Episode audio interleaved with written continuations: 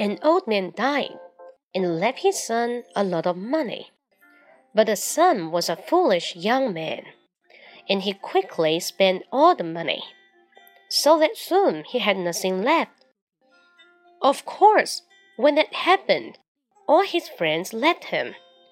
When he was quite poor and alone, he went to see Nasreddin, who was a kind, clever old man and often helped people when they had troubles.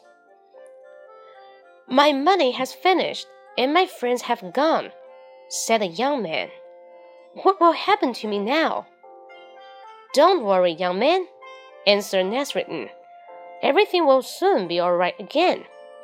Wait, and you will soon feel much happier. The young man was very glad. Am I going to get rich again then?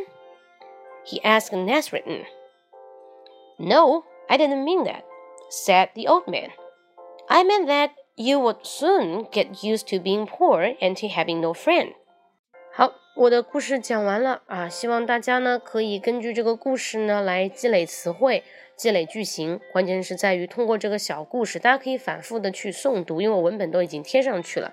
然后呢，大家记住这些词汇的用法啊，这些呢都可以成为日常口语。那这些文章我选择呢都是非常口语的，平时都会用到，所以大家一定要反复反复的去洗脑子啊，还磨耳朵。好，那更多的内容分享呢，可以关注我的个人微博，大家可以在微博上搜新浪微博搜英语脱口秀，英语脱口秀，施磊就是我，好吗？Hope you like it. See you next time. Bye bye.